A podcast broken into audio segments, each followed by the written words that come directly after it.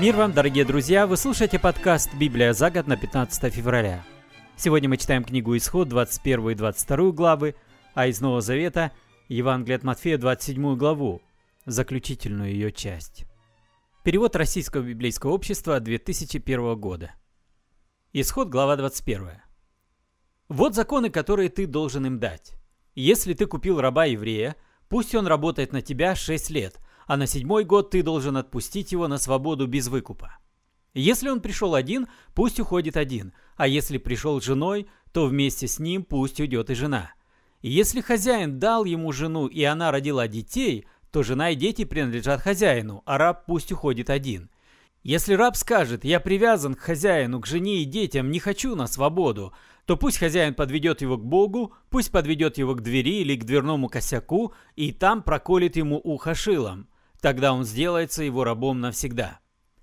если один человек продал свою дочь в рабство другому, то она не может уйти от хозяина так, как уходят рабы-мужчины.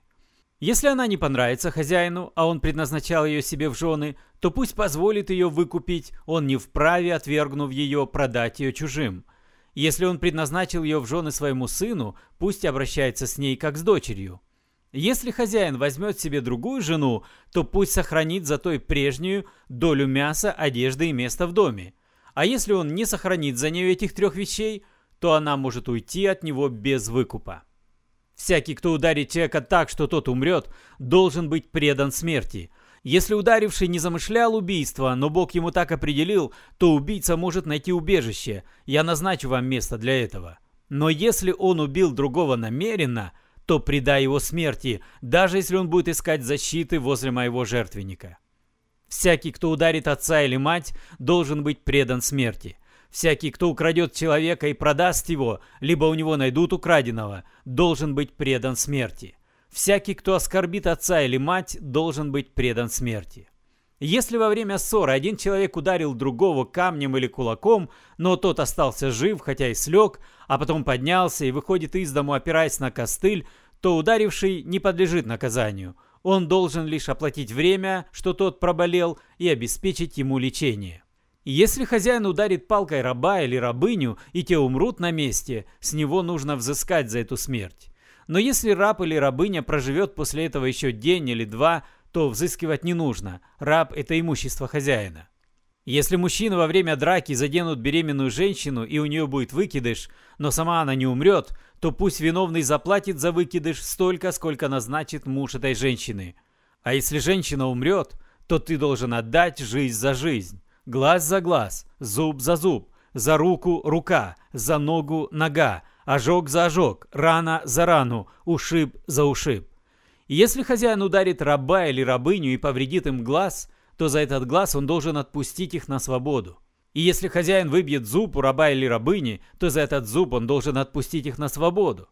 Если бык забодает насмерть мужчину или женщину, то быка нужно забить камнями. Мясо его есть нельзя. Хозяин быка не в ответе. Но если бык и прежде был бодлив, и хозяина предупреждали об этом, а он не смотрел за быком, и тот забодал мужчину или женщину, тогда быка нужно забить камнями, а хозяина предать смерти. Если на хозяина наложат выкуп, то пусть он уплатит, сколько будет назначено, и тем выкупит свою жизнь. Также следует поступить, если бык забодает сына или дочь главы семьи.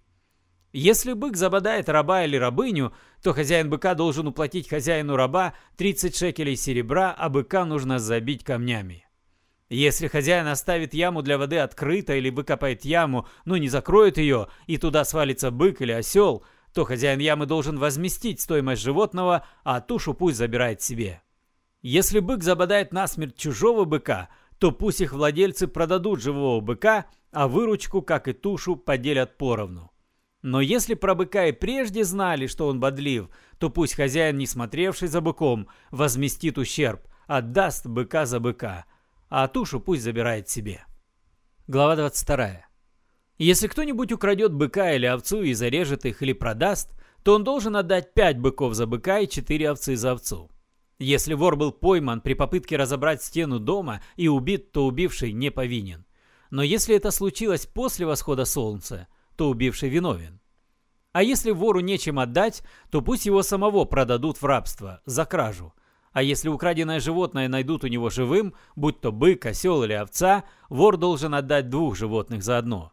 Если кто-нибудь допустит по траву чужого поля или виноградника, выгонит скот пастись и скот попортит чужое поле, то он должен возместить ущерб в размере самого лучшего урожая с потравленного поля или виноградника.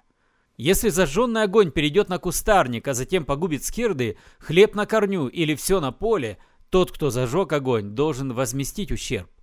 если один человек даст другому на хранение серебро или вещи, и они будут украдены из того дома, и вор будет пойман, то вор должен все возместить вдвойне. А если вор не пойман, то взявший вещи на хранение должен предстать перед Богом, чтобы подтвердилось, что он не посягал на чужое добро. Во всех тяжбах о быке, осле, овце, одежде, о какой бы то ни было пропавшей собственности, которую опознает истец, дело должно быть представлено Богу. Тот, кого Бог признает виновным, должен все возместить вдвойне. Если один человек даст другому своего осла, быка, овцу или другую скотину, чтобы тот посмотрел за ней, а скотина сдохнет, покалечится или будет угнана врагом и свидетелей при этом не будет, то пусть их рассудит клятва Господом, чтобы подтвердилось, что тот не посягал на чужое добро. Тогда хозяин скотины пусть возьмет, что от нее осталось, а смотревший за ней не должен возмещать ущерб. Но если скотина будет украдена, то смотревший за ней обязан возместить ее хозяину ущерб. Если скотина будет растерзана зверями, то пусть он представит доказательства ее останки, тогда он не должен возмещать ущерб. Если один человек возьмет у другого скотину в пользование, и скотина в отсутствие хозяина покалечится или сдохнет, то взявший ее в пользование должен возместить ущерб. Если это случилось в присутствии хозяина, то ущерб не возмещается. Однако если скотина была взята в пользование за плату, хозяин должен получить плату. Если мужчина совратит необрученную девушку, он должен уплатить за нее выкуп и взять ее в жены. Если отец девушки не пожелает выдавать за него дочь, то совративший все равно должен уплатить ему столько, сколько положено за девушек. Колдунью в живых не оставляй. Скотоложец должен быть предан смерти. Всякий, кто приносит жертвы богам помимо Господа, должен быть предан заклятию и уничтожен. Не притесняй и не обижай переселенцев, ведь вы и сами были переселенцами в Египте. Не притесняй вдов и сирот. Если вы будете их притеснять, то они вас зовут ко мне, я услышу их жалобы, разгневаюсь и поражу вас мечом. И тогда уже ваши жены станут вдовами, а дети сиротами. Если ты дашь бедняку из моего народа серебро взаймы, то не требуй процентов, как ростовщик. Если берешь у ближнего плащ в залог, то верни до захода солнца, ведь ему больше нечем укрыться, это его одежда. Как ему спать без нее? Он воззовет ко мне, и я его услышу, ибо я жалостлив.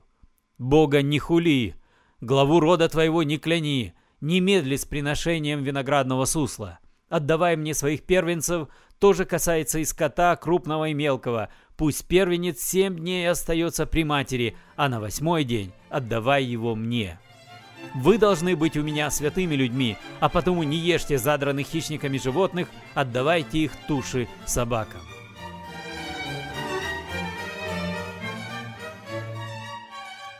Из Новозавета мы сегодня читаем последний отрывок 27 главы Евангелия от Матфея.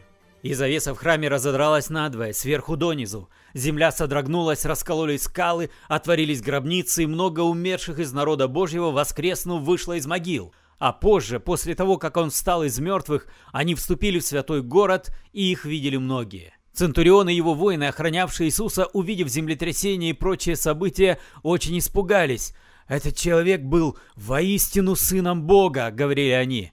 Было там много и женщин, смотревших издали. Они сопровождали Иисуса из Галилеи и заботились о нем.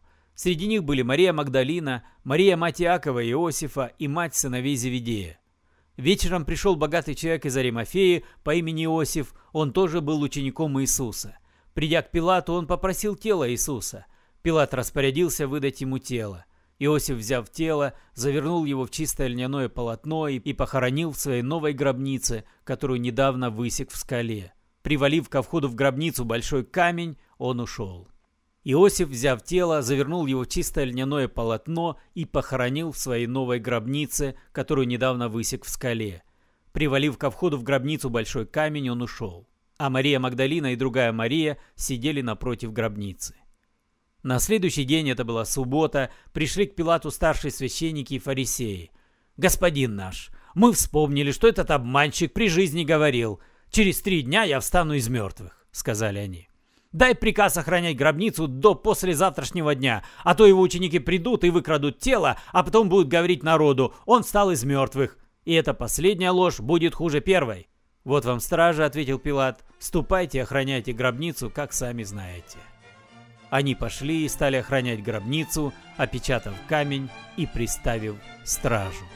Вы слушали подкаст «Библия за год» на 15 февраля. Спасибо за внимание. С вами был Петр Цюкало. До свидания. До следующей встречи.